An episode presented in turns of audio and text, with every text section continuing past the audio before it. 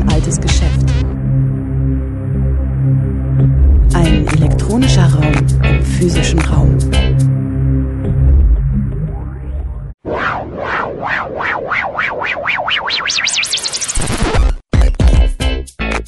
Playback. In Oton Playback hört ihr heute den Vortrag Polizieren der gesellschaftlichen Ränder, eine intersektionale Perspektive von Jenny Künkel von der HU Berlin. Sie sprach am 27. April 2019 im Rahmen der Veranstaltungsreihe Autonome Polizeischule an der KTS Freiburg. Das, was ich jetzt erzähle, ist so ein bisschen so ein, ja, so ein Potpourri ähm, an Eindrücken ähm, daraus, dass ich eben aus dem Polizeiforschungsprojekt, wo es darum ging, sozusagen, wie wird, ähm, wie werden, unter anderem darum ging, wie werden marginalisierte Gruppen in der ähm, Stadt ähm, poliziert. Und davor habe ich ähm, zu Sexarbeit geforscht. Da ging es natürlich dann auch immer wieder, und, und, sozusagen diese Schnittstellen zu Drogen, da ging es natürlich dann auch immer wieder darum, ähm, wie behandelt es die Polizei.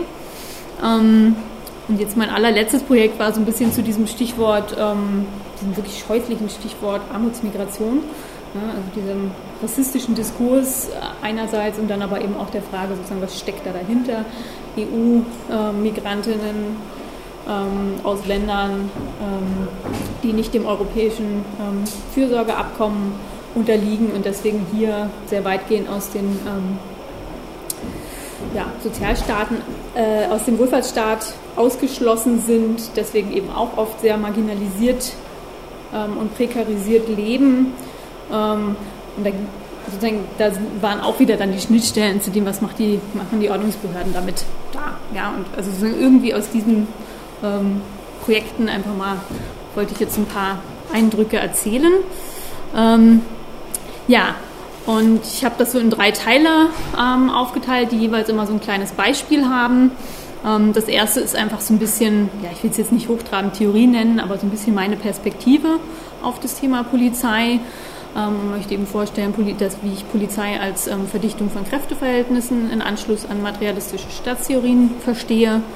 Ähm, das zweite ist ähm, tatsächlich sozusagen das, der Gegenstand ähm, der polizeiliche Umgang mit extremer Marginalität. Wenn ich von extremer Marginalität spreche, ist ein bisschen ein grober Begriff. Was ich damit meine, ist im Wesentlichen Leute, ähm, die äh, von der Gesellschaft so stark marginalisiert werden, dass sie große Teile ihres Lebens zum Beispiel auf die Straße verlagern müssen, ja, in Form von Obdachlosigkeit, in Form von offenen Drogenszenen, in Form von Arbeitsstrichen, auch Sexarbeitsstrichen, wobei Sexarbeit Striche nicht komplett ähm, durch Marginalisierung gekennzeichnet sind, aber auch zu großen Teilen. Ähm, ja, und am Ende wollte ich nochmal so ein bisschen so Möglichkeiten des Kritisierens anreißen und da tatsächlich mich auch nochmal, wobei wir das eventuell jetzt uns auch nachdem ich gehört habe, dass ihr jetzt schon einen ganz langen Part zu Racial Profiling hattet, fast sparen können ähm, weil sich das wahrscheinlich relativ stark decken wird, ähm, wollte ich einfach nochmal so ein bisschen warnen vor so einer unvorsichtigen ähm, Kritik an ähm, Racial Profiling, wie sie manchmal sozusagen dann durch die Medien geistert. Ähm, genau, ja, ähm, beginnen.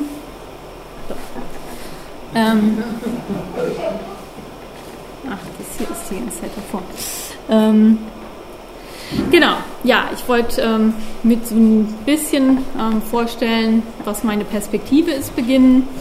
Ähm, also ich verorte mich da so im Prinzip im Rahmen von materialistischen, also marxistischen Theorien, die aber inzwischen natürlich stark durch poststrukturalistische Kritiken ähm, beeinflusst und verbessert sind.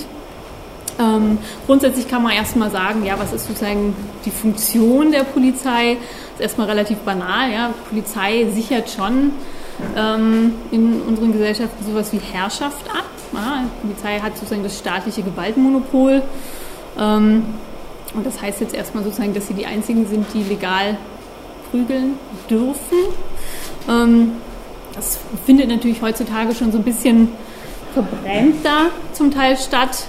Ähm, also zum Beispiel habe ich im Rahmen meiner Interviews mit einem ähm, Polizisten gesprochen, der dann sagte, er ist inzwischen auch ähm, Communicator, also er macht sozusagen diese Kommunikationsfunktion da auf Demonstrationen oder wie die Polizei das nennt, sogenannte taktische Lautsprechertrupps. Da wird schon deutlich, dass es doch vielleicht nicht ganz so harmlos ist. was sie da machen. Und er hat seine Tätigkeit da so beschrieben, ja. Wir sind die, wir sagen bei Fußballspielen oder bei Demonstrationen, warum die Polizei Leute festnimmt, warum sie gerade zuhaut. Ja? Also es wird dann sozusagen heutzutage schon so ein bisschen nett vermittelt. Nichtsdestotrotz, diese Funktion des Gewaltmonopols, ähm, ja, die muss man, denke ich, immer mitdenken, wenn man über Polizei forscht und ähm, die für linke Kontexte auch analysiert. Ähm, ja, das ist sozusagen jetzt erstmal die ganz banale Feststellung. Und ich finde aber eben diese Idee, dass ähm, Polizei auch sowas ist wie eine materielle Verdichtung von Kräfteverhältnissen, finde ich insofern ganz charmant. Ähm, das hat letztendlich mal ähm, Pulanzas für, also sozusagen mit Blick auf die Staat so formuliert.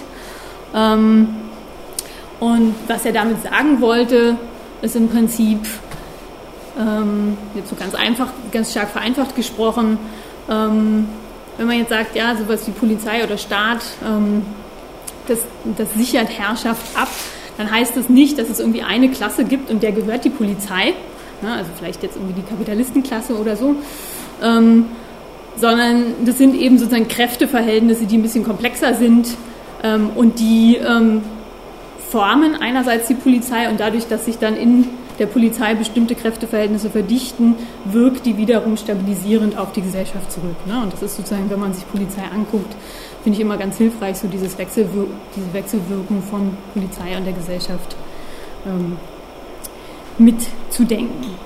Ja, grundsätzlich muss man schon auch kritisieren, also dieser Begriff materielle Verdichtung von Kräfteverhältnissen, der war schon mal erst zunächst relativ stark als ein Klassenverhältnis gedacht. Ne? Also ging es erstmal vor allem um Kapitalismus und Klassengesellschaft und inzwischen wird insgesamt sozusagen diese materialistische Staatstheorie ein bisschen intersektionaler gedacht. Ähm, intersektional heißt ähm, im Prinzip, dass man verschiedene Macht- und Herrschaftsverhältnisse berücksichtigt, eben nicht nur verschieden nur, ja, also es ist auch schon immerhin ganz schön viel, Klasse und Kapitalismus, ähm, sondern ähm, auch verschiedene andere Aspekte wie ähm, ähm, zum Beispiel Rassismus und eben auch Rassismus nicht nur als einen, einen Vorurteil oder was, was Leute denken, analysiert, sondern durchaus eben auch als ein Herrschaftsverhältnis, was durch sowas wie eine Nation, durch Migrationsregime ähm, und so weiter eben tatsächlich institutionalisiert und auch materiell existiert. Ähm, ja, Genau, das war jetzt eigentlich, glaube ich, eine Fußnote, die lasse ich gerade mal weg, weil ich so merke, ihr habt heute schon einiges gemacht. Ähm, genau, das, also was man vielleicht so ganz aus dieser ganz, ganz groben Perspektive, ja, sozusagen Polizei als ähm, eine ähm, Verdichtung von Kräfteverhältnissen ähm, mitnehmen kann, ist, dass es sozusagen heißt, dass man sozusagen innerhalb dessen, wie man auf Polizei guckt, dann auch die verschiedenen Ebenen, auf denen sich Kräfteverhältnisse ähm, verdichten können, sich angucken muss. Und ähm, ich weiß nicht, könnt ihr das überhaupt sehen, dieses Weiß auf Grau?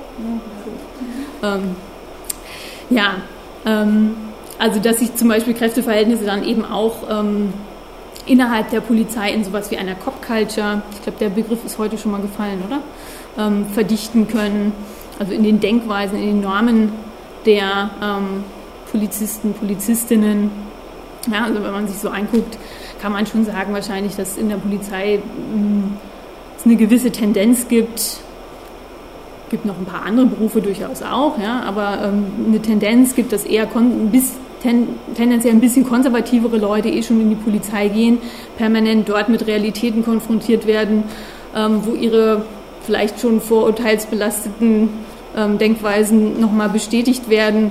Ähm, und ja, das, was dabei rauskommt, ist dann eben tatsächlich oft eine, eine relativ maskulinistisch, ähm, durchaus von Rassismus durchzogene ähm, und so weiter, ähm, ja, Denk- und Handlungsweise. Ne? Und ähm, ja, und dass man sich aber eben auch sozusagen, wenn man sich so anguckt, ne, Polizei als eine Verdichtung von Kräfteverhältnissen, dass man eben wenn man sagt, so ja, das ist Gesellschaft, die diese Polizei macht und Polizei wirkt dann wieder auf die Gesellschaft zurück, dann muss man sich eben auch immer mitdenken, ja, wer gibt denn eigentlich der Polizei den Auftrag?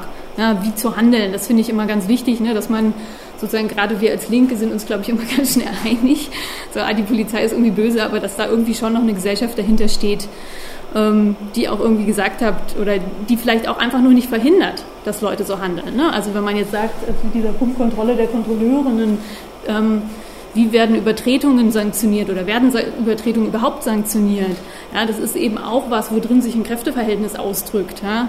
Ob eine Gesellschaft es schafft, darauf oder überhaupt eben, ne, sozusagen, welche Kräfte in der Gesellschaft haben Interesse daran, dass die Polizei ihre Regeln übertritt oder sie eben nicht übertritt. Ähm, ähm, genauso ist es eben sozusagen, welche, welche, welche Bereiche der Polizei bekommen Ressourcen. Ja, also insgesamt, ich werde jetzt immer von der Polizei reden. Natürlich ist es eine relativ heterogene Institution, einfach weil es so eine riesige Institution ist. Ähm, und wenn man auch mal ein bisschen weiter fasst, die Ordnungsbehörden, vielleicht sowas wie ähm, Zoll und ähm, Ordnungsamt und so weiter, dann wird es sehr, sehr heterogen und dann macht es natürlich schon einen Unterschied, wer bekommt da das Geld. Ja? Krieg, kriegen das die, die große in, in großem Stil Steuerdelikte ähm, ähm, polizieren oder kriegen das die, die irgendwie auf der Straße die, die kleinen Dealer ähm, fangen sollen. Ne? Ähm, das Gleiche gilt für das Recht, ja, wo sich eben auch nochmal solche ähm, Kräfteverhältnisse ja, verdichten können in Form von, dass eben überhaupt bestimmte Sachen in unserer Gesellschaft überhaupt nur als kriminell oder verboten gelten ja, und andere nicht. Und die Frage eben auch, sozusagen, welche Befugnisse hat dann die Polizei? Das, das, Stichwort gefährliche Orte ist schon gefallen, ja, dass es an, in bestimmten Räumen ähm, ähm, mit Blick auf bestimmte Delikte, wie zum Beispiel Prostitution, wird, wird in, den, in vielen Bundesländern in diesem Paragraph zu ähm, gefährlichen Orten genannt. Ja, an Orten, wo Prostitution stattfindet, hat die Polizei besondere ähm, Eingriffsbefugnisse, darf ähm, ohne Anlass kontrollieren, darf Personen durchsuchen, darf in manchen Bundesländern dann auch ähm, ähm, Gebäude betreten, also Wohnungen, Bordelle ähm, und so weiter. Ne? Also sozusagen das, da ist immer jeweils sozusagen ein Machtverhältnis drin festgeschrieben. So, ja, also das einfach grob zu dem Rahmen, wie ich finde, dass es hilfreich ist, ähm, auf ähm, Polizei zu gucken und ich will jetzt einfach noch mal so ganz kurz ein Beispiel nennen, was ich jetzt damit meine, ja, wenn man sich sozusagen diese verschiedenen Aspekte, ähm, also warum das hilfreich ist, diese verschiedenen Aspekte sich anzugucken. Ähm, ich habe im Rahmen von dem Forschungsprojekt da in Frankfurt am Main ähm, eine kurze, eine ganz, also war wirklich eigentlich, hat sich so ergeben aus, aus eigentlich Interviews, dass sie gesagt haben, ja, komm doch mal mit. Dann habe ich gesagt, ja klar, komme ich mal mit ähm, und durfte so ein bisschen bei der Polizei beobachten. Und da haben die die sogenannte Dippemess, einen Rummelplatz, ähm, ja, polizeilich begleitet. Ähm, und ähm, ja, das habe ich mir sozusagen mit angeguckt und ähm, genau, war dann auch in der Zelle kurz, ähm, aber nur fürs Foto. Ähm, und ja, wenn ich jetzt so sage, ne, da verdichtet sich auf verschiedenen Ebenen, sozusagen auch innerhalb der Polizei sozusagen entstehen Strukturen, in die dann Machtverhältnisse eingeschrieben sind. Ähm, will ich jetzt einfach mal so ein paar Beispiele nennen. Was könnte man sich denn da so angucken? Ja, und ähm, zum Beispiel bei diesem Rummel war das schon auffällig, ähm, wenn man sich jetzt so das, das, Endprodukt anguckt. Ja, wie kommt denn das eigentlich dazu? Dass das, was das Ergebnis war, war, dass im Grunde genommen es eine, eine sehr, sehr einseitige Kontrolle und, und dann auch durchaus Kriminalisierung also mit, mit ähm, sozusagen Strafverfolgung von migrantischen ähm, Jungen, ja, also wirklich zum Teil min äh, Minderjährigen, nee, also überwiegend Minderjährigen sogar und zum Teil sogar Kindern ähm, aus ja, überwiegend Unterschicht. Ähm, das war sozusagen das Produkt und wie ist das dazu gekommen? Und eine Sache war eben, ähm, ja, kann man so sagen, ne, dass sozusagen die, die Leitung von der Wache schon immer sozusagen jeden, ich fand irgendwie mehrmals täglich statt, wurden immer die neuen Kräfte, die dann kamen, eingewiesen und die wurden immer schon so begrüßt mit diesem, ja, hier herrscht Nulltoleranz, ne? also schon der Auftrag war, ihr sollt hier hart durchgreifen. Ähm, das hatte so ein bisschen so eine doppelte Funktion, einerseits ähm, sozusagen als eine Anweisung, zum anderen aber sich auch so letztendlich so ein bisschen als Leitung beliebt zu machen bei den Mitarbeitern Rinnen, also sozusagen die so anzusprechen nach dem Motto, naja, und wir lassen uns hier nicht verarschen, weil das irgendwie so offensichtlich so ein, so ein Lebensgefühl der Polizisten dort war, waren auch fast nur Männer tatsächlich, ähm, dass sie da immer von diesen frechen Jungs da irgendwie so verarscht würden. Ähm, und das Ganze wurde immer begleitet von so einem sehr, ja, rassistisch, klassistisch, sexistischen Humor. Ähm, also immer, immer wieder überhaupt sozusagen die Klientel eingeführt. Wen poliziert er denn eigentlich? Da war immer klar, das sind sogenannte Assis, ja, also ganz klar klassistisch notiert, wer dann da überhaupt im Fokus steht. Ähm, und das wurde dann immer so begleitet mit dem so, ja, es sind dann so fünf Leute mit zusammen 2,50 Euro in der Tasche, die hier kommen. So, die, das ist unsere Klientel, ne? Irgendwie.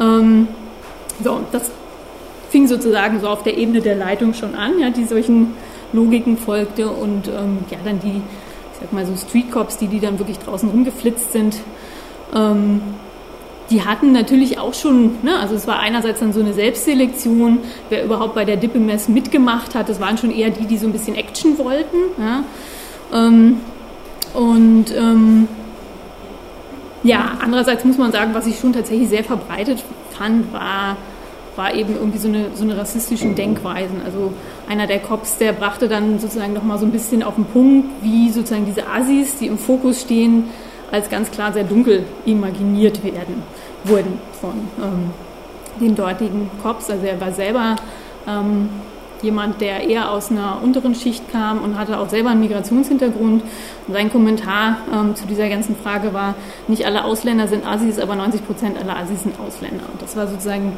ja, also sozusagen, das war schon der Fokus, mit dem die rangegangen sind, mit dem die rausgegangen sind auf die Straße.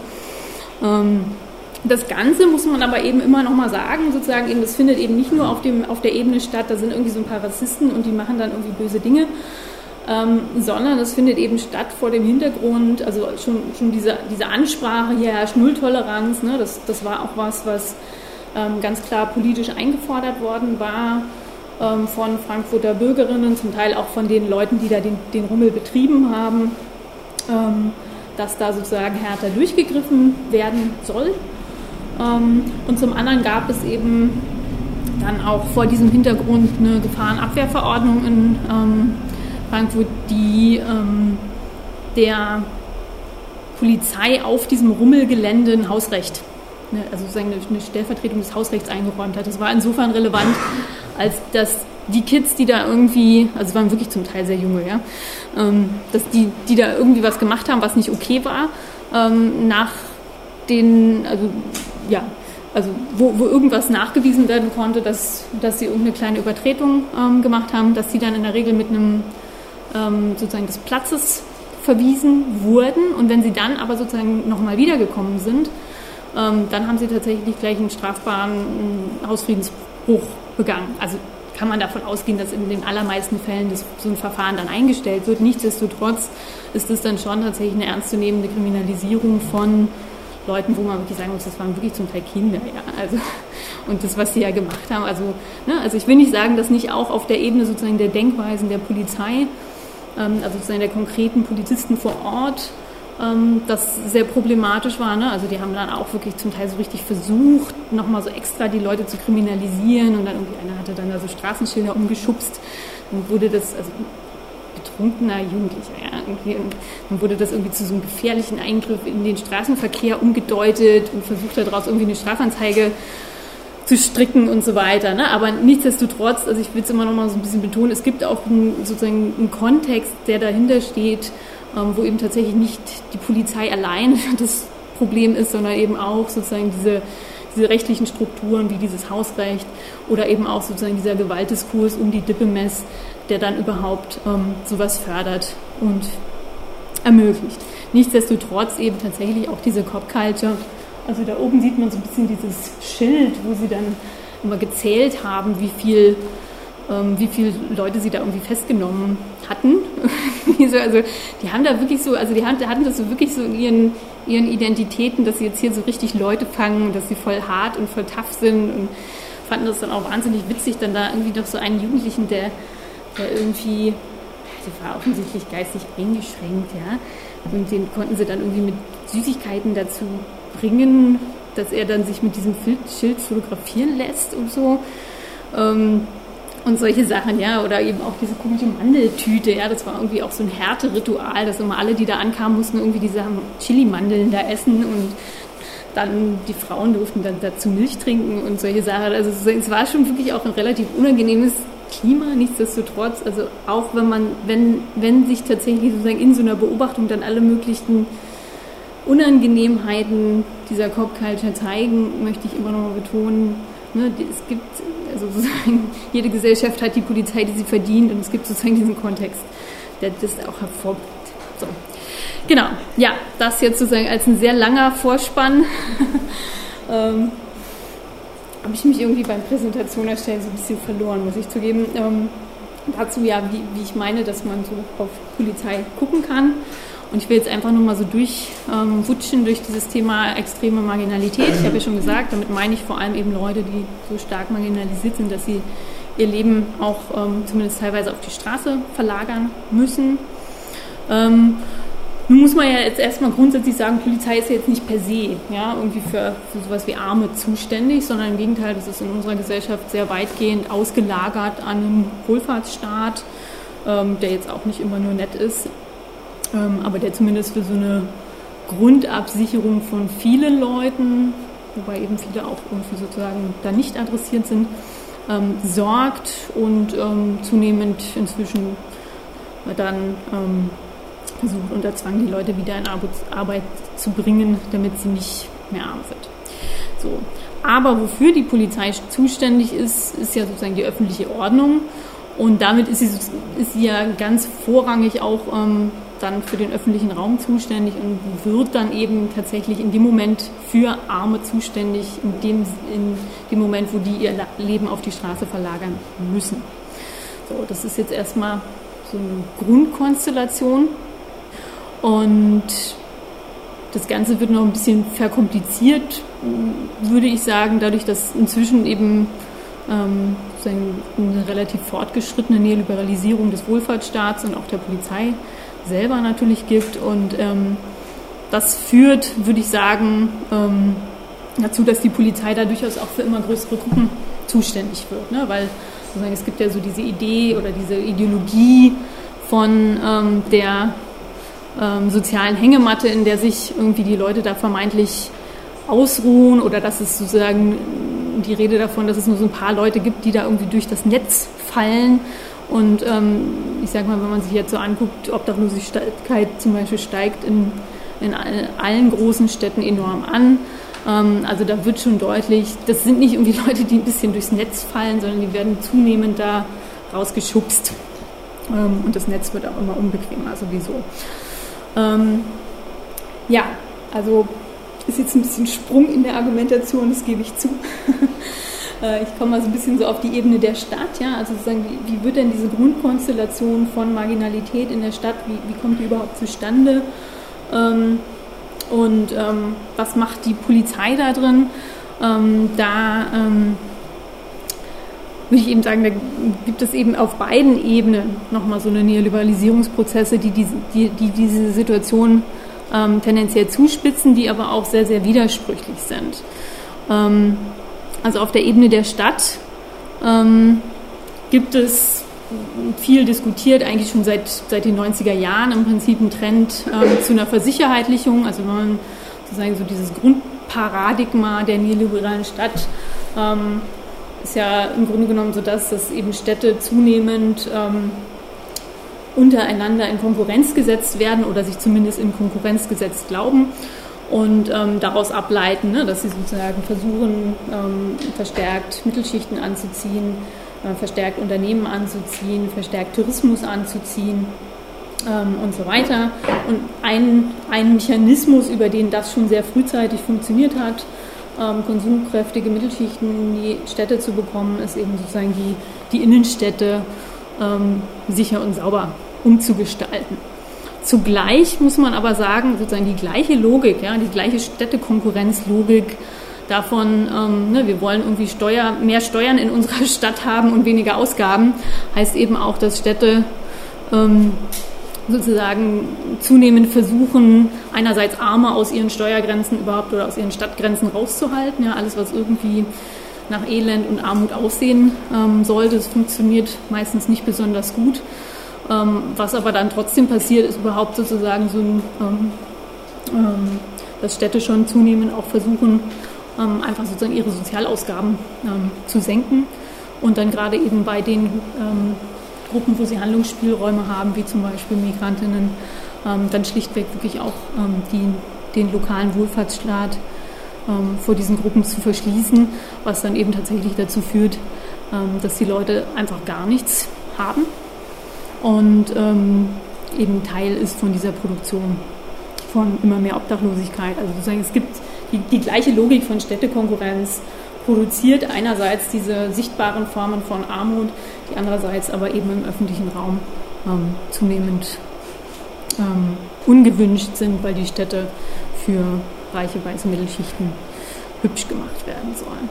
So, und bei der Polizei würde ich sagen, sind es auch sehr widersprüchliche Tendenzen, die da stattfinden. Ne? Also einerseits unter diesem Paradigma von ja, neoliberaler Stadt, ähm, Versicherheitlichung, ähm, das hat sich ja auch sozusagen, ist jetzt nur ein Stichwort, aber sozusagen paradigmatisch niedergeschlagen in sowas wie Zero Tolerance, das ist eine Polizeistrategie gewesen in den USA ähm, in den 90er Jahren, ähm, wo es eben unter dem ähm, Bürgermeister Giuliani und dem Polizeichef Breton ähm, sozusagen so einen verstärkten Fokus darauf gab, ähm, Ordnungsstörungen zu polizieren, immer mit der Logik, wenn wir uns so schon, schon sozusagen so dieser Wehret den Anfängen Logik, ja, wenn wir schon die ganz kleinen Vergehen polizieren, ähm, dann ähm, passieren auch keine größeren Verbrechen, das ist natürlich totaler Unfug. Nichtsdestotrotz ähm, wurde die Stadt ähm, in der Zeit ganz schön aufgeräumt. Und ähm, diese, diese Polizeistrategie, die ist ziemlich um die Welt gegangen, ne? zumindest als eine Diskussion. Also nicht, dass jetzt alle Städte genau das implementiert ha haben bei sich, aber zumindest debattiert haben das ziemlich viele. Und ähm, eine der vielen Kritiken an Zero Tolerance ist natürlich eine, ein ähm, verstärkter Rassismus, verstärkte rassistische Kontrollen, verstärkte Betroffenheit von ähm, schwarzen ähm, Menschen. Und da würde ich aber eben auch sagen, ne, dass sozusagen diese Neoliberalisierungstendenz in der Polizei genauso eben auch nochmal so umgekehrte ähm, Aspekte hat. Also zum Beispiel, dass Diversity Management auch in der Polizei groß geschrieben wird. Wir haben es schon gehört, dass es eine so begrenzte Folgen zeitigt.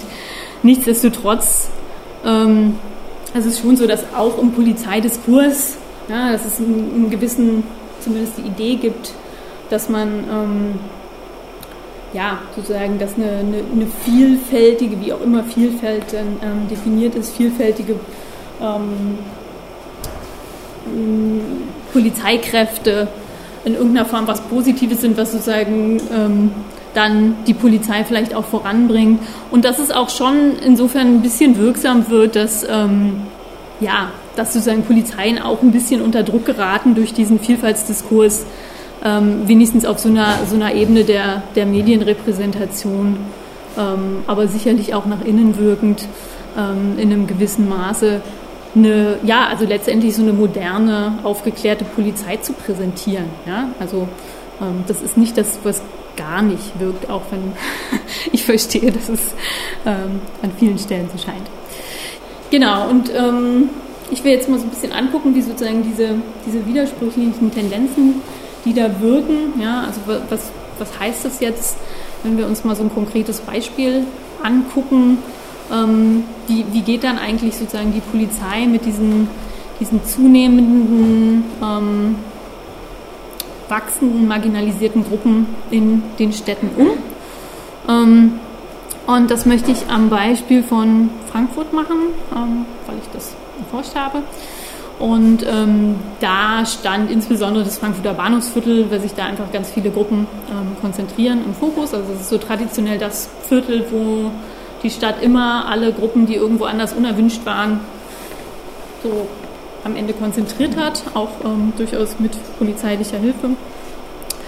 Und ähm, insofern ist das sozusagen jetzt das Rotlichtviertel, das Viertel, wo sich die Drogenszene trifft, das Viertel, wo relativ viele ähm, ja, mehr oder weniger wohnungs- bis obdachlose Menschen sich aufhalten, ähm, wo viele Trinkerinnen ähm, sich treffen und so weiter. Und mit den entsprechenden Problemdiskursen, drumherum. Ähm, und zugespitzt hat sich die Situation eben ähm, dadurch nochmal zusätzlich, dass da so ab Anfang der 2000er Jahre ähm, dass, äh, relativ starke Gentrifizierungstendenzen in dem Viertel ähm, sichtbar werden.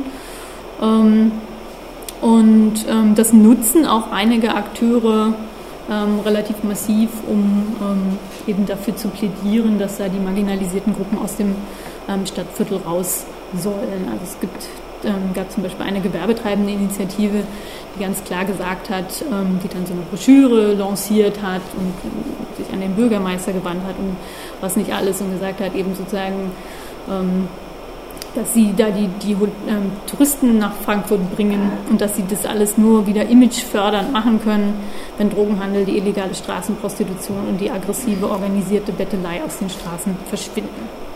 Sie haben das relativ klar eingefordert dieses massive Einfordern hatte auch schon ein bisschen den Hintergrund, dass sozusagen diese Gruppen, diese marginalisierten Gruppen, die das Bahnhofsviertel genutzt haben, manche, manche Plätze in dem Zentrum des Viertels schon nicht mehr so nutzen konnten und sich dann sozusagen an anderen Stellen noch stärker konzentriert haben. Ähm, und das dann wiederum den, den Protest verstärkt hat. Aber so oder so, also es gibt ähm, ein massives Einfordern auch von ähm, ja, aufräumen. Also es gibt einen massiven Druck auch auf die Polizei, ähm, da das sauber zu machen. Und das hat auch tatsächlich dazu geführt, dass ähm, verschiedene Programme ähm, und Restrukturierungen stattgefunden haben. Also im Jahr 2004 wurde ein, das Programm OSSIP ähm, aufgelegt, ähm, das die Drogenszene adressiert. OSSIP steht für oh Gott, Offensive Sozialarbeit, Sicherheit, Intervention und Prävention, glaube ich. Und ähm, also der Grundgedanke ist der, der, dass soziale Arbeit und Polizei zusammenarbeiten, um die Drogenszene weniger sichtbar zu machen, weniger wahrnehmbar zu machen und idealerweise natürlich darüber, dass sie die irgendwie in Therapie oder sonst irgendwas bringen. De facto ist es aber so, dass irgendwie die soziale Arbeit sagt, ja, was sollen wir denn noch alles machen? Wir können die Leute ja irgendwie nicht an einen Therapieplatz fesseln. Ähm, wir, wir verweisen schon alle, die dahin, äh, die dahin wollen. Ne? Ähm, und im Grunde genommen geht es im Wesentlichen darum, dann die Wahrnehmbarkeit der Szene in dem Viertel zu reduzieren.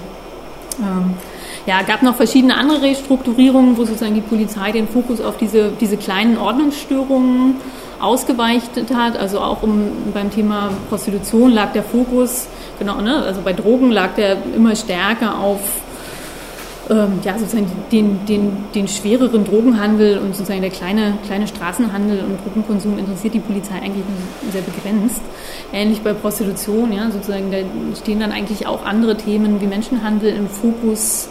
Ähm, und sozusagen unter dem, dem wachsenden politischen Druck ähm, wurde dann ähm, 2009 eine sogenannte AG Laterne, hieß die dann erst, und dann wurde offensichtlich doch festgestellt, dass das ein bisschen ein grober Begriff ist und es hieß dann später Ermittlungsgruppe Milieu gegründet, die sich eben auch auf diese Straßenprostitution bezogen hat. Obwohl eigentlich die Polizei selber immer sagt, ah, das ist ja ein Thema des, des Ordnungsamtes, das ist ja mit Handel gar nichts zu tun. Ähm, genau, und 2010, da war dann auch der Hintergrund von ähm, ja, ein ehemaliger Innenminister wollte dann ähm, als Bürgermeister kandidieren von Frankfurt, der hat dann irgendwie da erstmal so eine Sicherheitsoffensive Bahnhofsviertel lanciert und da unter anderem dann den, den migrantischen Straßenstrich auch rausgedrängt. Ähm, seit 2016 gibt es nochmal eine Erweiterung von diesem Programm OSSIP letztendlich, ähm, so eine besondere Aufbauorganisation. Ich glaube, später hieß sie dann regionale Einsatz- und Ermittlungsgruppe, also jedenfalls eine Ausweitung der ähm, Polizeikräfte, die auf das Bahnhofsviertel ähm, zugreifen und da ähm, unter anderem mit Unterstützung der Bereitschaftspolizei ähm, die Drogen polizieren. Ähm, sind jetzt nur so ein paar grobe ähm, Schlagworte, um so eine Richtung anzudeuten. Das hat auch tatsächlich die Repression gegenüber den Straßenszenen stark erhöht. Ja? Also zum Teil phasenweise. Ne? Man muss sich das dann immer vorstellen, dass es dann durchaus auch mal wieder abflacht. Ja? Ähm, das ist gerade sowas wie eine Sicherheitsoffensive, ja, das ist dann irgendwie so ein medienwirksames Ding. Nichtsdestotrotz im Rahmen dessen werden dann schon tausende Polizeikontrollen durchgeführt und am Ende sind es dann schon auch ähm, in einem ja, zweistelligen Bereich Leute, die dann vielleicht zum Beispiel wegen ähm, Verstoß gegen die Sperrgebietsverordnung, weil sie mehrfach ne, bei illegaler Prostitution im Sperrgebiet ähm, ja, aufgegriffen wurden und ihnen das bewiesen wurde, dass sie dann tatsächlich dafür eine Strafanzeige bekommen oder eben wegen Drogenbesitz. So. Also es führt tatsächlich zu einer realen, massiven ähm, Kriminalisierung und eben verschiedenen Sachen, die im Grunde genommen Nebeneffekte sind, aber die natürlich nicht weniger dramatisch für die Leute sind, wie zum Beispiel ähm, eben tatsächlich ein, ein, verstärktes Polizieren von Leuten, die irgendwie geartet an, äh, anders aussehen, oft ähm, anhand von Hautfarbe.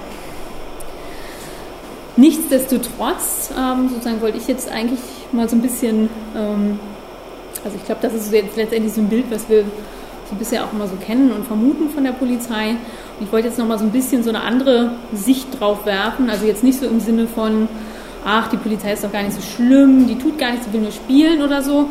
Ähm, aber trotzdem noch mal ein bisschen aufzeigen, wo ist denn eigentlich, wo sind denn eigentlich Momente in der Polizei auch durchaus, wo die gar nicht so einen Bock haben auf dieses, auf diese Polizeiarbeit.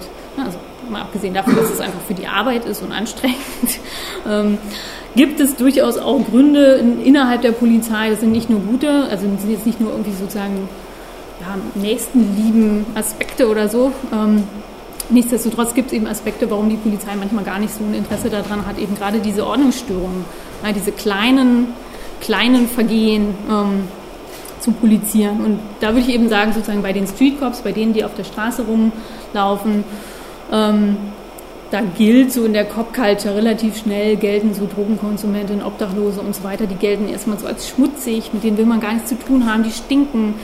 Ähm, das, das Polizieren ist eben für die auch Arbeit. Ja? Ähm, manchmal ist es dann auch unterhaltsam, ja? wenn dann zum Beispiel mal nachts gar nichts los ist oder so, dann vertreibt man sich damit die Zeit. Aber ansonsten ähm, ist es eher sowas, ne, was man gar nicht so anfassen will. Oder nur mit spitzen Fingern. Ähm, und bei dem, ich sag mal so mittleren Management auf der Ebene der Revierleitung, ähm, da ähm, schwankt es so ein bisschen. Also natürlich kann man das niemals, ne? also jeder Revierleiter, jede Revierleiterin, wenn es denn mal eine Frau ist, ist unterschiedlich. Nichtsdestotrotz, also wenn man jetzt mal so Tendenzen einfach benennt, ja, würde ich sagen, herrscht da einerseits ein Verständnis davor, dass viele von den Ordnungsstörungen tatsächlich legal sind. Ja? Also Bier trinken selber ist ja per se nicht nicht illegal. Auch das, was dann so oft stört, ähm, einfach irgendwo rumhängen, ist auch erstmal per se nicht illegal, auch wenn, wenn sich irgendwelche Gewerbetreibenden dran stören. Ähm, das ist so das eine. Das andere ist, dass sie eben auch, also sozusagen den Fokus auch vor dem Hintergrund von so einem ja, fast schon Jammerdiskurs der Polizei, ja, wir, wir haben so eine große Aufgabenlast, ähm, dass eigentlich die Polizeien, so die Landespolizeien zumindest so eine gewisse Tendenz hatten, lieber lieber eigentlich diese Ordnungsstörungen so ein bisschen an die, an die Stadtpolizei, also das Ordnungsamt, abzugeben und sich damit gar nicht so befassen zu wollen. Und das andere ist aber schon, würde ich sagen, dass gerade so auf der Ebene von Revierleitung, mittlerem Management, ähm, in manchen sozusagen spezialisierten Einheiten auch, ne, also spezialisierte Einheiten für Drogen, für Prostitution, dass das Bereiche sind, wo gerade im Management manchmal durchaus auch so ein bisschen innerhalb der Polizei sozialliberalere Kräfte arbeiten, die dann durchaus auch, ne, gerade weil, wenn die dann viel im Kontakt mit sozialer Arbeit stehen, dann manchmal auch wirklich eher dann so eine Perspektive auch übernehmen ähm, auf Menschen als krank, als bedürftig. Also das ist ja auch eine ambivalente Zuschreibung, nichtsdestotrotz ähm, sozusagen dann aus dem Mitleid heraus ähm, manchmal dann auch wirklich so die Sprache übernehmen. Ja? Also ich habe ganz viel in meinen Interviews gefunden, so, wo die Leute dann so von den Klienten reden, wenn sie irgendwie von Drogenkonsumentinnen reden. Oder, oder sogar unsere, unsere Drogenkonsumentinnen oder so. Ne? Also sozusagen, wo so eine Perspektivenübernahme stattfindet. Ähm, deswegen ist sozusagen das mittlere Management auch deswegen, weil die das immer ihren, ihren Leuten verklickern müssen, oh, jetzt müssen schon wieder hier irgendwie die Sexarbeiterinnen kontrolliert werden, ähm, sind die oft auch gar nicht so für ähm, Polizieren von diesen kleinen Ordnungsstörungen. Wer aber so phasenweise dann doch irgendwie ein recht großes Interesse haben kann, sind die politischen Leitungen, ne, weil das, ähm, also ich sage mal so, auf der Ebene von einem ähm, Polizeipräsidenten ähm, ist zum Beispiel sowas wie ähm, Drogenkonsum ähm, kontrollieren, ist ähm, insofern sehr interessant, als es die Aufklärungsquoten total hochdrückt.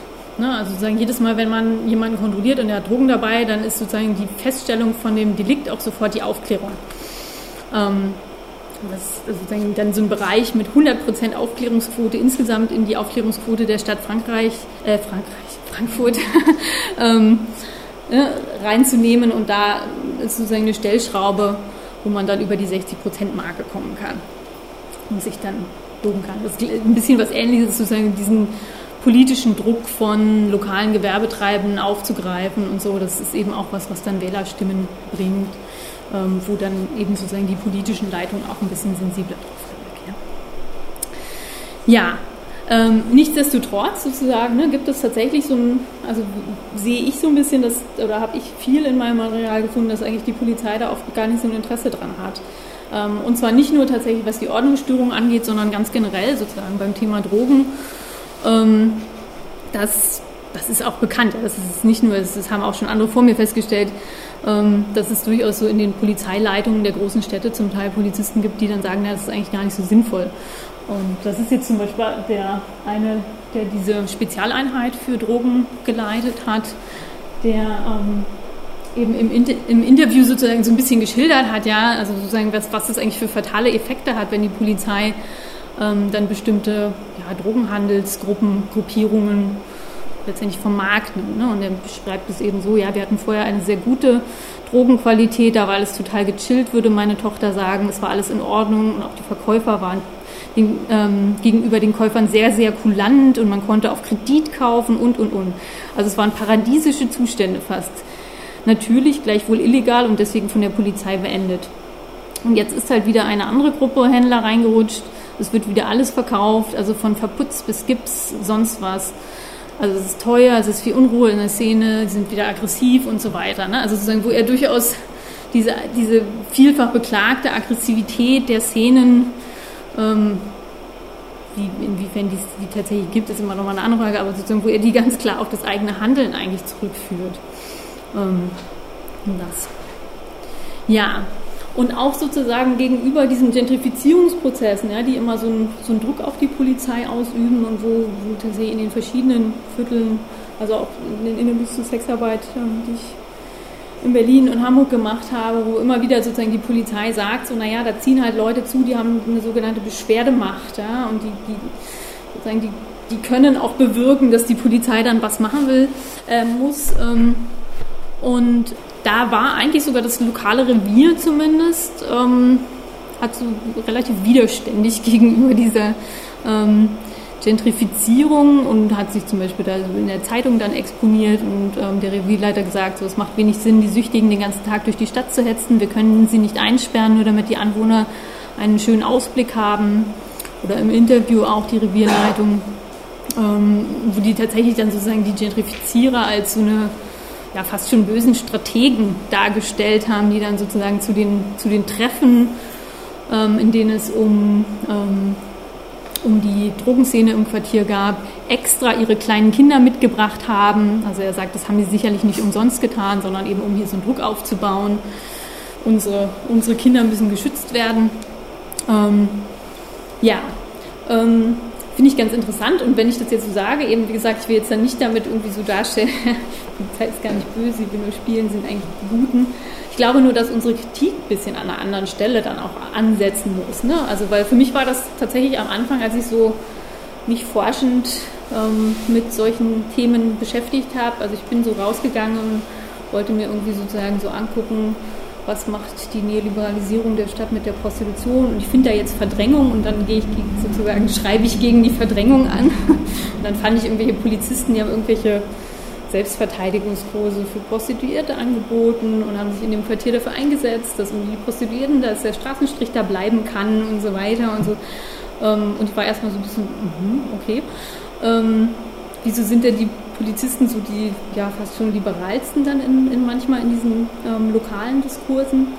Ähm, und ich glaube, dass tatsächlich wir dann einfach unseren Fokus dann nochmal ein bisschen ähm, verändern müssen und eben tatsächlich auch sehen müssen, naja, gerade weil, ja, gerade weil sozusagen die neoliberale Stadt in zunehmendem Maße diese marginalisierten Gruppen produziert und die auch irgendwo sein müssen. Ja, solange man ihnen nicht ein Leben erlaubt, dass es ihnen erlaubt, ihr Leben von der Straße zu ähm, bewegen, ähm, müssen die auch irgendwo verwaltet werden. Ne? Und die Polizei ist eben dann tatsächlich ähm, die zuständige Behörde. Und das, was eigentlich skandalös ist, ist eben, dass sozusagen diese Marginalisierungsprozesse und die Tatsache, dass dann die Polizei dafür zuständig ist. Ähm, und ja, das erklärt dann auch so ein bisschen, warum die tatsächlich dann manchmal eben, ja, da, da fast ein bisschen so einen, so einen ähm, liberalen Ansatz dem gegenüber haben. Ja, ähm, das erklärt auch so ein bisschen, warum die sozusagen diese Repression, die sie machen, manchmal dann so ein bisschen versuchen, als ja fast schon ja, so, so eine, so, also dass sie das nutzen, um Bewohner zu beruhigen. Also dass sozusagen der Fokus der, der Kontrollmaßnahmen gar nicht so sehr ist, irgendwie zu finden, also Drogen zu finden oder Drogenhandel zu beenden oder so, sowas, ähm, sondern dass aus Sicht der Polizei ein Teil der, des, des Polizierens eigentlich dem dient, dass, dass die Konflikte im Quartier wieder so weit runtergefahren werden, ähm, dass nicht mehr so viel Druck auf die Polizei ausgeübt wird und die Szene ganz verdrängt werden muss. Ähm, also ähm, zum Beispiel zu diesem Programm OSIP ähm, sagt da auch einer der Polizisten in dem Interview, also sozusagen, warum sie das gemacht haben, ähm, warum dieses Programm aufgelegt wurde. Das wurde halt in der Summe immer schwieriger, ähm, sodass man sagte, okay, wir müssen mal ein Programm, also OSIP, auflegen, wo man den Klienten klare Regeln auferlegt, die sie einzuhalten haben. Ne? Also die, die, Regeln, von diesem, die dieses Programm OSIP durchsetzt, ist sowas wie ähm, nicht in Gruppen im öffentlichen Raum stehen, kein Lärm, kein Müll und so weiter. Also alles, was sozusagen die Wahrnehmbarkeit der Drogenszene in dem Quartier reduziert. Ähm, und er sagt eben, denn nur so kann das auf Dauer funktionieren. Ansonsten laufen wir natürlich Gefahr. Und das könnten die Klienten auch begreifen, denke ich, dass natürlich der Druck der Öffentlichkeit sehr stark anwachsen wird. Also ähm, ist jetzt nur ein Beispiel, aber das ist tatsächlich relativ häufig in den Interviews, dass sozusagen die Polizei eigentlich so eine Art Beschwerdemanagement ähm, eher macht. Ne? Also phasenweise mal so ein bisschen ähm, Repression gegenüber solchen Szenen auszuüben, um letztendlich nicht so viel tätig sein zu müssen. Aus den verschiedensten Gründen und diese Gründe sind nicht, ne? also ich sage jetzt nicht, dass das irgendwie gut wäre oder so, ich sage nur, dass es was ist, was man eben auch mitdenken muss. Ähm, was ich eben auch immer wieder gefunden habe in den verschiedensten Konstellationen, dass eben gerade auf diesen öffentlichen Versammlungen ähm, die Polizei dann eigentlich auch so ein bisschen mäßigend auf die Bürger und Bürgerinnen, die, die dann oft noch rassistischer, noch, noch unangenehmer und so weiter argumentieren, ähm, einwirkt. Also die Beschwerdeführerinnen gegen ähm, Prostitution, Drogen und so weiter. Ähm, und hier beschreibt das eben einer mal selber, aber das ist tatsächlich was, was ich auch wirklich immer wieder beobachtet habe. Ne? Also ich würde das jetzt nicht so für bare Münze nehmen, nur weil ich, mir das jemand in einem Interview sagt, so ich ich wirke da auch mäßigend auf die Bürger und Bürgerinnen ein, sondern es ist wirklich so ein Muster, was man immer wieder findet, dass tatsächlich die, die, die Anwohnerinnen und die Gewerbetreibenden, die noch, noch, noch viel illiberaleren, reaktionäreren Kräfte sind in diesen lokalen Konstellationen als die Polizei. Ähm, und ja, er beschreibt das eben und sagt, also sozusagen auf die Beschwerde von einer Anwohnerin im Bahnhofsviertel über dieses, über die, die ähm, Straßenszenen da im Viertel, ja, und dann habe ich sie gefragt, ob es denn schlimmer geworden ist. Und dann sagt sie nein. Und dann sage ich, ja, aber haben Sie, ja, aber Sie haben das jetzt als für Sie belastend berichtet. Sagt sie, ja, es, das ist unerträglich. Ähm, und dann hat sie aber selber erkannt, dass es eigentlich sich nicht verschlechtert hat. Und sie sagt, ja, vielleicht wird man auch irgendwann empfindlicher. Und ich habe sie auch gefragt, ist Ihnen schon mal irgendwas von den Leuten passiert? Sagt sie, nein, die tun ja nichts, ähm, aber es sieht halt so schlimm aus. Also es ist nur so ein Beispiel, ne, wo so ein bisschen tatsächlich Polizei auch ähm, in solchen Konflikten eigentlich relativ, also sozusagen, ja, ein bisschen dieser Kritik an Straßenszenen ähm, den Wind aus den Segeln nimmt. Und zwar gerade, weil die eben sozusagen in Uniform auftreten, eine, eine Autorität haben. Ähm, und das ist eben so ein ganz, ganz zweischneidiges Schwert. Ne? Also ich habe ja gesagt, sozusagen einerseits machen sie das mit Repression. Diese Repression hat ganz, ganz klare Effekte für die, für die ähm, betroffenen ähm, Szenen, ja, die, die dadurch kriminalisiert werden, die dadurch permanent in Bewegung gehalten werden, die überhaupt keine Aufenthaltsräume mehr haben. Ähm, auf der anderen Seite macht die Polizei das eben über so ein, ja, ich habe es jetzt mal diskursives Appeasement genannt, eben so ein bisschen die, die Anwohner zu beruhigen. Das hat, ist aber, hat aber auch einen zweisteinigen Effekt. Ne? Also sozusagen einerseits beruhigt sich dadurch die Debatte, andererseits werden permanent diese Szenen als gefährlich, als schlimm, als irgendwas markiert, ne? auch durch diese martialischen Aufgebote auf der Straße.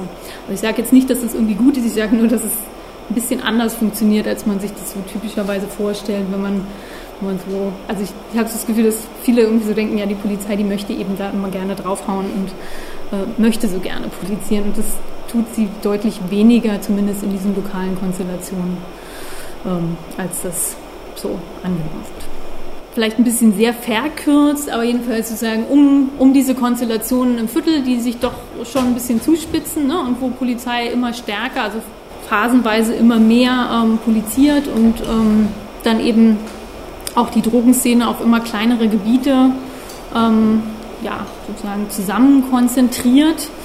Daran gibt es natürlich auch eine linke Kritik in ähm, Frankfurt von verschiedenen Gruppen. Und ein Aspekt, der so manchmal so ein bisschen so rausgehauen wird, auch so nebenher, ähm, ist eben die Kritik des Racial Profiling. Also zum Beispiel gab es ein Künstlerkollektiv, ähm, die hatten irgendwie schon mal so eine Heroin-Performance gemacht, wo sie so angekündigt haben, sie werden sich jetzt Heroin spritzen irgendwie, um darauf aufmerksam zu machen, dass hier die Drogenszene verdrängt wird. Und dann haben sie irgendwie so ein verbranntes Auto äh, verbranntes Polizeiauto ins Bahnhofsviertel gestellt, um, um, darauf aufmerksam zu machen, dass hier die Drogenszene verdrängt wird. Und ähm, ja, und dann findet man immer in so einem Nebensatz irgendwie so, ja, in, in der Mitteilung, in der es, ähm, in der der Polizei auch Racial Profiling vorgeworfen wird. Ähm, ja, und ich habe das jetzt einfach mal so, obwohl tatsächlich Frankfurt sogar ein Beispiel ist, wo das ähm, sozusagen eine sehr gute Kritik an Racial Profiling gibt. Wir haben ja irgendwie, oder ihr habt ja gehört, ähm, von Copwatch, habe ich das mal so ein bisschen zum Anlass genommen, mein ja letztendlich Unbehagen an diesen sozusagen etwas unbedacht in den Raum geworfenen Vorwürfen von Racial Profiling ähm, einfach mal so zur Diskussion zu stellen. Ähm, weil ich, ne, also sagen, das ist ja hier tatsächlich nur in so einem Nebensatz und das ist auch in der, in der Erklärung nur so ein Nebensatz. Ähm, nichtsdestotrotz ist, ist, ist Racial Profiling schon so ein, so ein Stichwort, das, das piekst dann piekst dann immer alle so an und das wird dann in den Medien auch immer gerne aufgegriffen. Ähm, das führt aber in der Regel ähm, sozusagen erstmal dazu, hm, das ist ein bisschen unlogisch gerade meine Folienreihenfolge, ähm, führt aber versackt, finde ich, dann in dem Mediendiskurs, wenn man das sozusagen nur so reinwirft. Ähm, relativ schnell, also die Polizei erklärt dann ähm, als Gegenreaktion darauf ähm, zum Vorwurf des Racial Profiling, wendet die dann eben ein. Im letzten halben Jahr fiel auf, dass von den detektierten Rauschgifthändlern im Bahnhofsviertel rund 75 Prozent aus Drittstaaten kommen. Und eben sozusagen dieser überproportionale Migrantinnenanteil, der, ähm, sagen sie dann an einer anderen Stelle, ähm, das könne schon dazu führen, dass bei einigen Beamten durchaus Vorurteile entstehen, das sei möglich. Ähm, dennoch nimmt hier dann eben dieser Beamte, Frankfurter Kollege, äh, Frankfurter Polizist seine Kollegen in Schutz, äh, ich habe noch keinen Kollegen erlebt, ähm, der nur noch Hautfarbe kontrollieren würde. Ähm, und ich finde so ein bisschen, also sozusagen, da, da, wird so deutlich, dass im Prinzip, also ja, kann, kann man jetzt sozusagen drüber lachen über die Polizei, ähm, wobei ich finde, es ist tatsächlich eine komplexe Angelegenheit, die dann eben immer so, finde ich, fast von beiden Seiten so ein bisschen verballhorn wird. Ne? Also wenn man das nur so in den Raum reinwirft, dann gibt man im Prinzip auch eine Steilvorlage dafür, dass Racial Profiling in dem Mediendiskurs auf was verengt wird, ähm, was also sozusagen auf, auf die juristische Definition davon, nämlich da, da finden irgendwie überproportional Kontrollen statt, weil der böse Polizist böse gedacht hat. Und das ist, finde ich, sozusagen, das ist, ähm, das ist im Grunde genommen, also ja, eigentlich ist es echt ein bürgerliches Argument. Ne? Also sozusagen Kontroll, Polizeikontrollen sind in Ordnung, ist nur böse, wenn der rassistisch dabei gedacht hat. Und das einzige Problem an der Polizei ist die rassistischen Denkweisen. So, und das ist sozusagen was, was finde ich eigentlich durch dieses so, ne, das mal so in den, in den Raum reinwerfen, ähm, tendenziell, also ne, auch, wenn, auch wenn die Leute das gut gemeint haben, bestätigt wird. Und deswegen wollte ich einfach als allerletzte Folie damit abschließen, ja, nochmal so ganz kurz das, ähm, einfach zu problematisieren, wie kann man denn damit umgehen oder wie kann man denn das verhindern, dass das eben zu diesem, ja, also im Grunde genommen finden wir Polizei okay, wir finden auch Kontrollieren okay, wir finden nur nicht okay, wenn, wenn dabei rassistische Denkweisen waren. Ja, und sonst, sonst ist alles super. Ähm, dass das dazu nicht kommt und ähm, ich habe so ein paar Vorschläge und das eine ist eben tatsächlich so ein bisschen so eine Unschuldsrhetoriken zu vermeiden. Also das lässt sich, glaube ich, an manchen Stellen nicht vermeiden. Also da, wo es zum Beispiel um Prozesse geht, ja, also wir von Copwatch hatten ja sozusagen auch nochmal diese Befassung mit Einzelfällen. Ähm, da ist es, glaube ich, nicht vermeidbar, ähm, weil sonst müsste man ja eine Straftat irgendwie der Leute zu, zugeben oder ähnliches oder zumindest in Kauf nehmen, ähm, die, ähm, dass diese Vorwürfe kommen. Aber zumindest, wenn man über so ganze Gruppen spricht, ja, über ein ganzes Viertel, ähm, dass man dann auch immer klarstellt, ähm, also sozusagen diese Kontrollanlässe mit problematisiert. Also dass eigentlich schon, also dass die Zumutung nicht erst das Racial Profiling ist, sondern dass eigentlich die Zumutung schon war, dass ähm, Drogenkonsumentinnen poliziert werden, dass Sexarbeiterinnen poliziert werden, dass Obdachlose poliziert werden. Ähm, das ist so das eine. Das andere ist sozusagen, dass man relativ stark macht, dass es ein institutioneller Rassismus ist, dass es eben nicht nur um die Denkweisen der Polizisten, Polizistinnen geht. Ähm, das passiert ja auch schon zum Teil, ne? also sozusagen da, wo zum Beispiel gefährliche Orte problematisiert werden und dass man aber eben immer noch mal stärker mitdenken muss. Also ich fand es jetzt zum Beispiel auch in Berlin beim, beim Cottbusser Tor, ähm, geht's dann, verengt sich dann auch manchmal so ein bisschen auf die Polizei, aber de facto sind es ja schon auch etliche Akteure da vor Ort, die einfach einfordern, dass da mehr Polizei ist und dass man das immer noch mal mitbenennt. Ähm, das andere ist, ähm, das ergibt sich jetzt nicht unbedingt so stark aus diesem Beispiel ähm, Drogen, ähm, aber aus dem Beispiel mit dem Assi, ja, dass man noch ein bisschen stärker intersektional denkt. Ich habe das Gefühl, ähm, dass es häufig dann so eine, ja, im Prinzip eine Verengung auf Rassismus gibt. Ähm, dass Sachen als rassistisch benannt werden, was richtig ungut ist, ähm, die sehr, sehr stark mit ähm, Klasse verwoben sind. Ja, und dass dieser Aspekt also dass die eigentlichen Assi fokussieren und den dann dunkel imaginieren, ähm, dass der dann rausfällt. Und das andere, also sozusagen das, das ähm, allerletzte, und stimmt, die Folie, die ich dazu hatte, die halte ich, ähm, enthalte ich euch jetzt vor, ähm, ist, dass man sozusagen immer noch mal ein bisschen mit benennt, also sozusagen, dass man nicht nur problematisiert die, diejenigen, die die ähm, Marginalität im Ra öffentlichen Raum verwalten, also die Polizei, sondern die, auch diejenigen problematisiert, die diese Marginalität produzieren. Ne? Und da gibt es so ganz verschiedene Prozesse. Also bei Drogen ist es ganz klar die Drogenpolitik, ja, womit ich jetzt nicht meine, dass man einfach Drogen komplett ne, wie ähm, Bonbons austeilen sollte oder so, aber ähm, sozusagen das Leben mit kriminalisierten Drogen ähm, ist im Prinzip gar nicht anders möglich irgendwann dann als ähm, in, in ähm, einer relativ stark verelendeten Form. Und ganz, ganz stark, gerade in Frankfurt, ist auch sozusagen der Mangel an preiswerten Wohnraum. Ja, der trägt einfach ungemein dazu bei, ähm, zur Straßenobdachlosigkeit, die dann, ähm, von, die dann zu einem Ordnungsproblem gemacht wird, obwohl sie eigentlich ein soziales Problem ist. Und eben einen Aspekt, ähm, den wollte ich irgendwann mal mehr ausführen, tue ich jetzt aber nicht, keine Sorge, ähm, ist eben tatsächlich ähm, das der Migrationsregime. Ne? Also ganz viele von diesen Gruppen, die da im Bahnhofsviertel sich aufhalten und die dann irgendwie als Problem diskutiert werden, ähm, die leben im Prinzip tatsächlich einfach deshalb auf der Straße, weil ähm, ja, das, das, nationale Ausländerrecht, aber eben auch tatsächlich die städtische Umsetzung davon ähm, eben darauf hinwirkt, dass sie keine Sozialleistung bekommen. Ne? Und ähm, da ist tatsächlich die Sozial das konservative Sozialdezernat, ja, die sagen das auch ganz klar. Ja? Also beim, wenn es darum geht, ähm, die Verbesserung für ähm, die Hilfen für obdachlose EU-Migrantinnen zu verbessern, dann sagen die ganz klar, nee, das müssen wir ne, ganz vorsichtig sein, weil ähm, wir nicht bessere Angebote anmachen machen können hier als andere Städte, weil sonst machen wir einen Anreiz für Migration. Ähm, und also sozusagen, ich schrapp jetzt so knapp daran vorbei zu sagen, die Polizei ist der Nebenwiderspruch. Aber man muss zumindest diese Widersprüche auch thematisieren. Und damit höre ich jetzt auf.